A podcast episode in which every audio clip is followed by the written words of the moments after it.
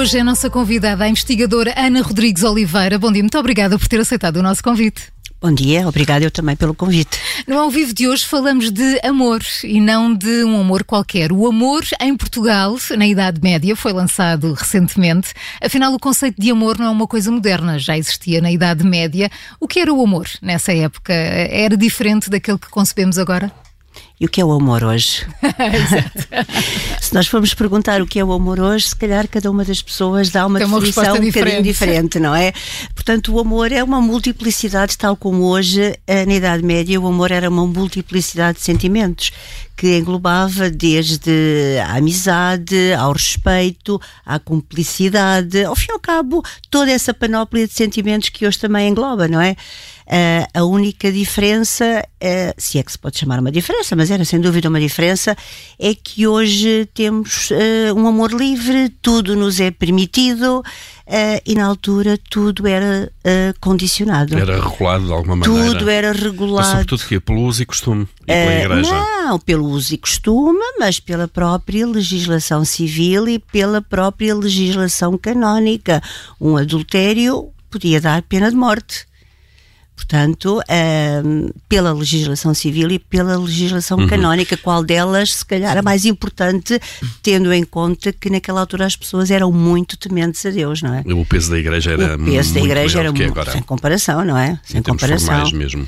Portanto, qual delas seria pior? Seria a civil, seria a eclesiástica, não é? Mas também havia uh, um amor diferente entre as várias classes uh, e, e, e, ou seja, os casamentos entre elementos do povo ou os casamentos entre uh, elementos da realeza eram seguramente muito diferentes eram muito diferentes e, mais uma vez, eram muito condicionados. Não uhum. se podia casar com quem se queria, não é? A nível da realeza, a e, nível. Portanto, podia dizer, pode-se falar em amor, em casamentos entre a realeza, sobretudo uh, nessa altura? Pode-se falar, uh, sendo que o amor não era uma causa do casamento, poderia eventualmente uma ser uma consequência, porque ao fim de tantos anos a viver em comum com aquela pessoa, ou se odiava, se detestava, e houve casos desses, não é? Ou se começava realmente a arranjar ali alguma situação de respeito, de amizade, de cumplicidade. E houve, houve sem dúvida casos em que, se não houve um amor de paixão, um amor sensual, houve pelo menos um amor de convivência. Claro que houve. E nessa, desculpa, Paulo, nessa área, eh, o adultério também eh, não era tão temido, era mais aceite. Quer dizer, no senso comum o adultério era aceite, mas na legislação civil era proibido, completamente proibido, podendo uh, muitas vezes incorrer em pena de morte. E, e havia uh, diferenças seguramente entre o adultério cometido pelo homem e pela mulher? Havia em algumas épocas, não podemos esquecer que a Idade Média são muitos anos, são mil anos, embora que eu não tivesse estudado os mil anos, estudei os 500 anos, portanto a segunda parte da Idade Média, sensivelmente desde o nascimento de Portugal, portanto século XII até o século XV, e é claro que à medida que uh, os reis vão mudando, a legislação também vai mudando, portanto temos reis que puniam com a pena de morte, uh, muitas vezes o próprio homem e a própria mulher, o adulto e a adulta. Uh, temos outros reis que dão uma penalização maior à, à mulher do que ao homem. Portanto, a lei vai variando, mas era sempre punido. Era sempre punido, podia ser com a pena de morte, podia ser com a erradicação, uh, portanto, eram exilados do sítio onde viviam e nunca mais lá podiam entrar durante um determinado período de tempo. Portanto, a penalização era sempre muito forte. E o que é fato é que riscavam. Mas existia, porque conhecemos imensos casos de, de filhos fora do casamento? Sim, sim, isso era uma prática vulgar, mesmo a nível da realeza, não é? Estamos, mesmo a nível foi, da realeza. Estamos a falar de reis, muitos uh, deles adultos. E, exato, uh, reis adultos, reis bígamos, inclusivamente tivemos um rei bígamo.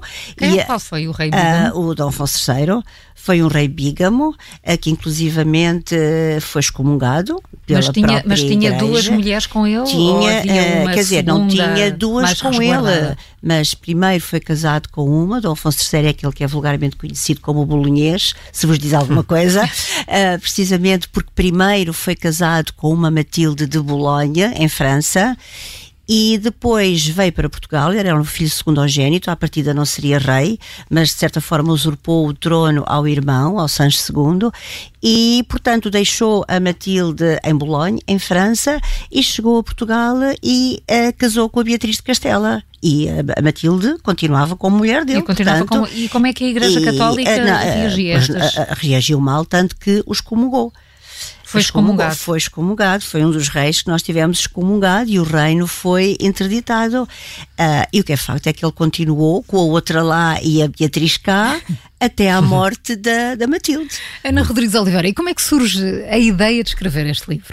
É um fascínio pela Idade Média, é, pelo amor. É, é, um fascínio pela Idade Média. Que, Portanto, que, aliás, tem, a, a minha, acompanha na sua investigação. Exato, a minha área de intervenção, desde que comecei nestas investigações, foi sempre a Idade Média, portanto, de certa forma, romper um bocadinho com estereótipos, ou tentar, tentar, que eles são muito fortes, com tabus sobre a Idade Média, sobre em que aquela. não acontecia nada, não é? A, a Idade das Trevas, do obscurantismo, a Idade proscrita, e realmente, quanto mais investigo, mais vejo que não é assim. Uh, é tal história, nós temos de pensar que são mil anos. E em mil anos as coisas não são estáticas, portanto as coisas mudam, as coisas evoluem.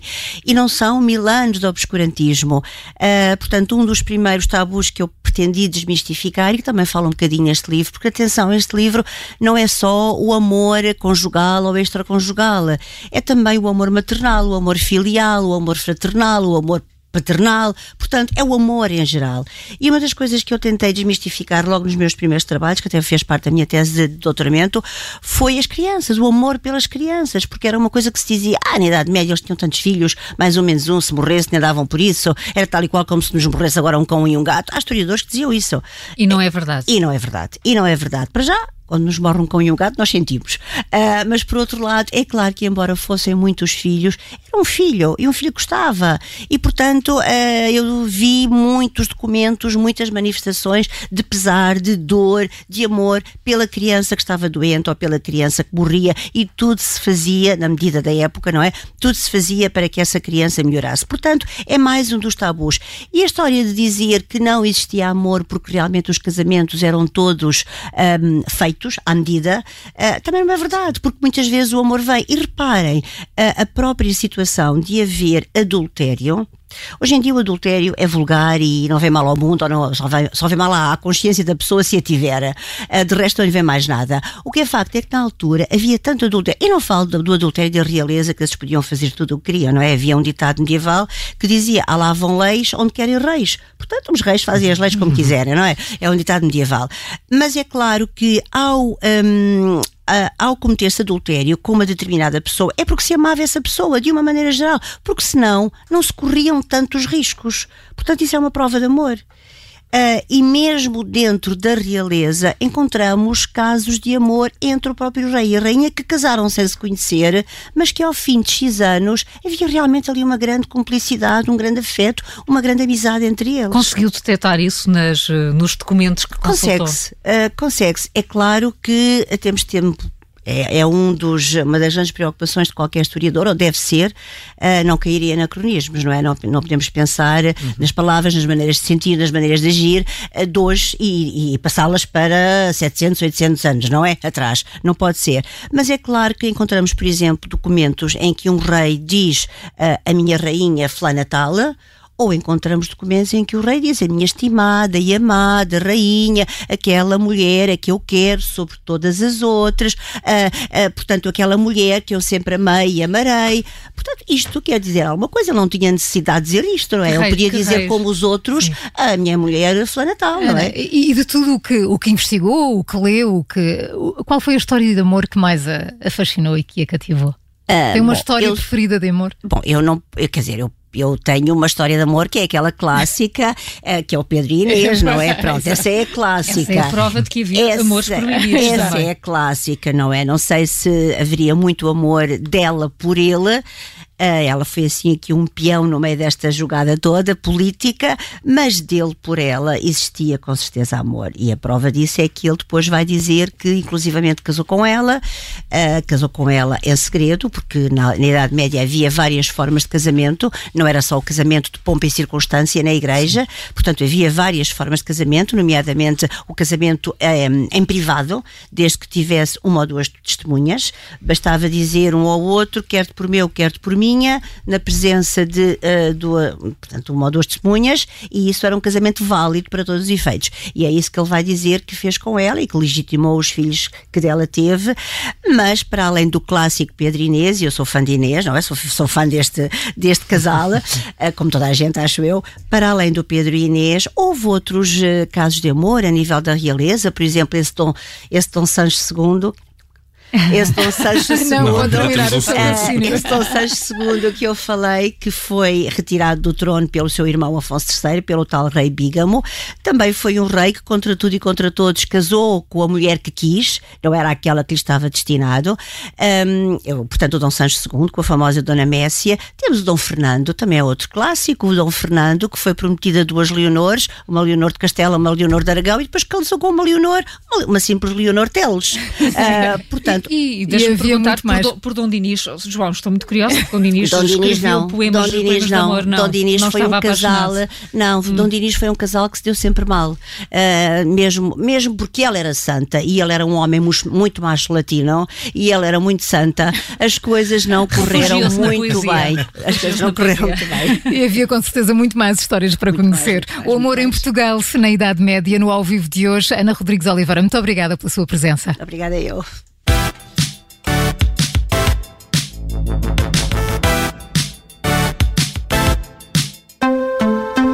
Agora ficamos a 14 minutos das 10. Obrigada por ter ouvido este podcast. Se gostou, pode subscrevê-lo, pode partilhá-lo e também pode ouvir a Rádio Observador online em 98.7 em Lisboa e em 98.4 no Porto.